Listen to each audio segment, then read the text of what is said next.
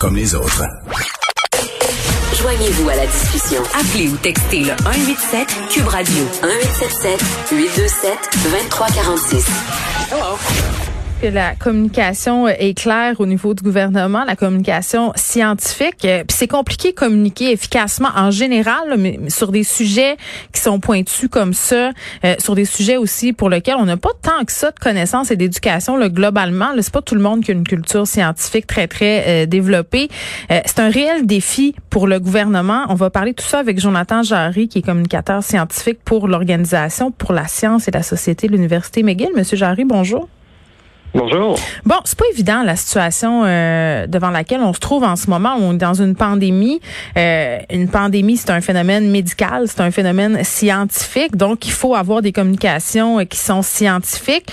là, on a ces points de presse qui se tiennent plusieurs fois par semaine où les gouvernements doivent, bon, nous présenter des mesures, des, des mesures qui sont mises de l'avant en regard de décisions qui sont prises par rapport à la santé publique, donc des données scientifiques. Donc, le gouvernement se transforme en quelque sorte en communicateur scientifique. C'est dur, c'est dur d'expliquer tout ça, d'expliquer des données.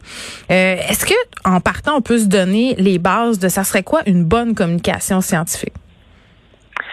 Oui, euh, donc euh, ben, effectivement, c'est un immense défi pour euh, pour, pour, n'importe qui dans, cette position-là de, bien communiquer les données, l'interprétation de ces données-là. et donc, donc, donc je, je, suis conscient de, la difficulté de, de la chose. c'est sûr que règle générale, on essaie de ne pas tomber dans le paternalisme, hein, qui est quelque chose qui était quand même assez commun, par exemple en médecine, euh, il y a plusieurs décennies, où on, simplement on dit aux gens quoi faire et on n'explique pas, on fait pas rentrer les gens dans le processus décisionnel. Oups, c'est un peu ça euh, qu'on fait parfois là au point de presse. Voici le couvre-feu, bye bye. Euh, ben voilà. Donc, donc je pense que c'est important de bien expliquer, d'avoir une certaine transparence, de délimiter l'incertitude qui reste, parce que surtout quand on parle de, sciences biomédicales, euh, une étude est rarement complète. Il y a toujours des, des, des, des, des vides, si on veut. Euh, il y a toujours un manque euh, de données qui reste. Donc, il y a toujours un peu d'incertitude qui reste. Je pense que c'est important de l'admettre. C'est important de donner des bonnes explications qui, euh, qui n'ont pas besoin d'avoir un, doctorat en, virologie pour bien comprendre ça, mais il y a mm-hmm. une manière de bien expliquer euh, les, les, les, les, données qu'on a. Et c'est important, comme je disais, de, vraiment démêler les données de notre interprétation des données. Parce qu'on peut avoir, dans certaines circonstances, euh, un même ensemble de données, avoir deux personnes différentes qui vont les interpréter de manière différente. Ben, c'est ça. Puis là, c'est quoi la vérité? Tu sais, à un moment donné. C'est ça aussi, là.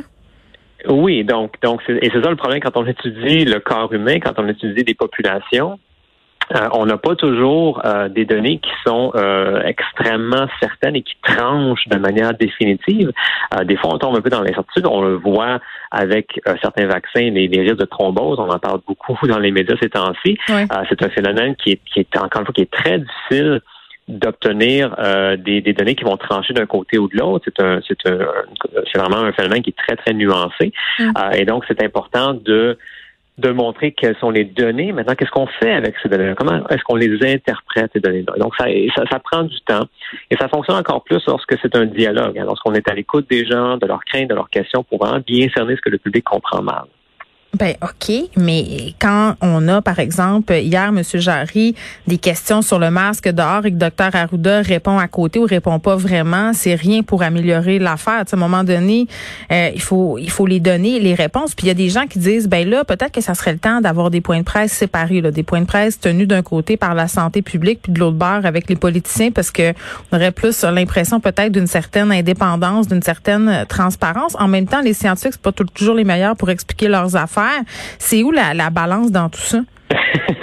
effectivement, effectivement. Euh, j'ai eu plusieurs cours à l'université donnés par des experts dans leur domaine qui. Des fois, c'est un peu sec. vraiment pas très, très bon à expliquer le tout.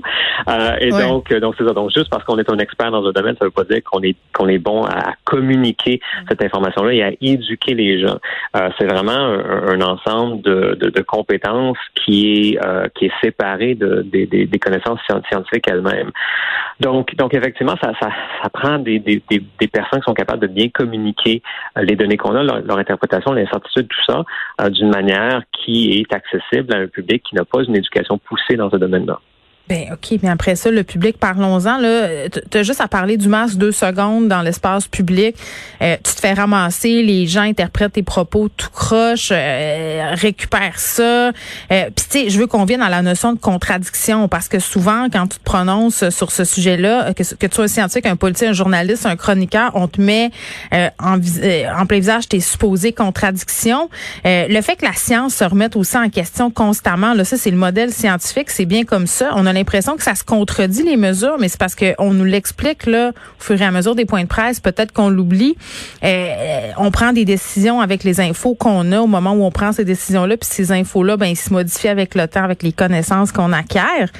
Euh, là, on est en temps de crise, on fait de la communication scientifique. Comment on fait pour qu'aux yeux du public, ça ait pas l'air d'être des incohérences puis des contradictions?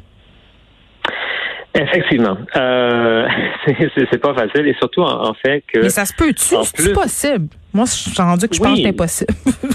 Non, non, non, je, je, je, le vois, je travaille beaucoup du côté anglophone, donc je, je le vois du côté euh, anglophone, dans certains, certains communicateurs scientifiques qui sont, qui sont très bons là-dedans, mm. euh, mais ça mais ça prend du temps pour bien expliquer ça. C'est pas quelque chose qu'on peut faire en dans de 30 secondes. Et, et, malheureusement, si on regarde par exemple sur les réseaux sociaux, euh, on nous demande de répondre rapidement, on regarde juste les entêtes, tout ça, donc on a une pression euh, dans notre écosystème d'information pour avoir des, des, des, trucs très, très courts qui font réagir les gens. Et en plus de ça, on, on rajoute une autre variable qui est la mésinformation, euh, surtout quand on parle au niveau du masque, on parle au niveau des vaccins il y a des gens euh, qui véhiculent beaucoup de mésinformations à ce, à ce sujet-là. Donc, quand on n'obtient pas des réponses qui sont claires, bien expliquées de la part des, de la santé publique, par exemple, ou des politiciens, mm. ben, c'est facile de se retourner vers euh, des gens qui nous offrent une certitude, euh, qui nous disent que non, les vaccins sont dangereux, qui nous disent que le masque nous empêche de respirer, même si c'est pas vrai, parce que ça, ça fait du bien, ça nous amène une certaine certitude.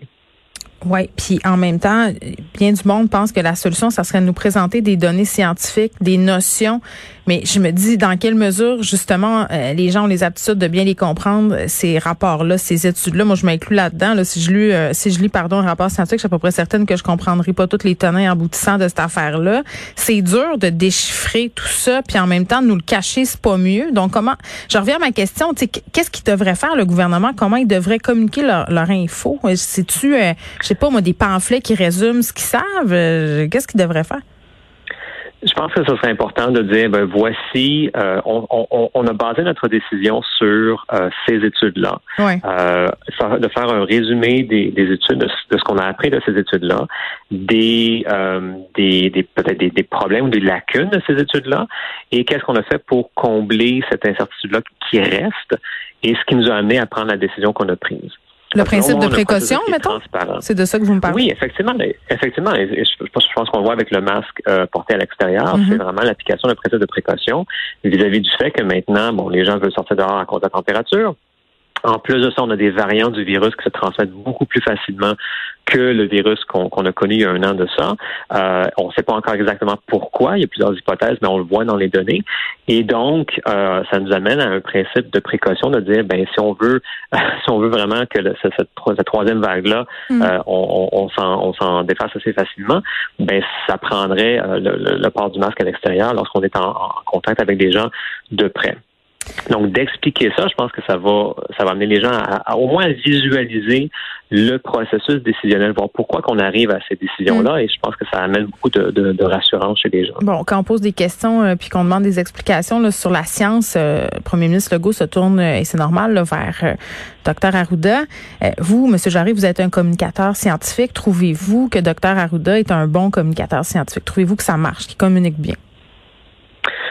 En partie, je, encore une fois, je, veux vraiment dire à, quel point c'est difficile de, de, de, de, se prononcer comme ça euh, sur la place publique euh, sur une base euh, sur une base régulière. Il y a mm-hmm. toujours place à l'amélioration, ça c'est sûr, mais règle générale, c'est quand même pas si pire. Donc c'est un oui ou un non? c'est un. un oui? Donc, il y, a, place à l'amélioration. J'ai vu pire. c'est pas c'est pas facile, mais mais voilà devrait peut-être euh, vous engager pour le conseiller. Jonathan Jarry, merci, qui est communicateur scientifique pour l'organisation pour la science et la société de l'Université McGill.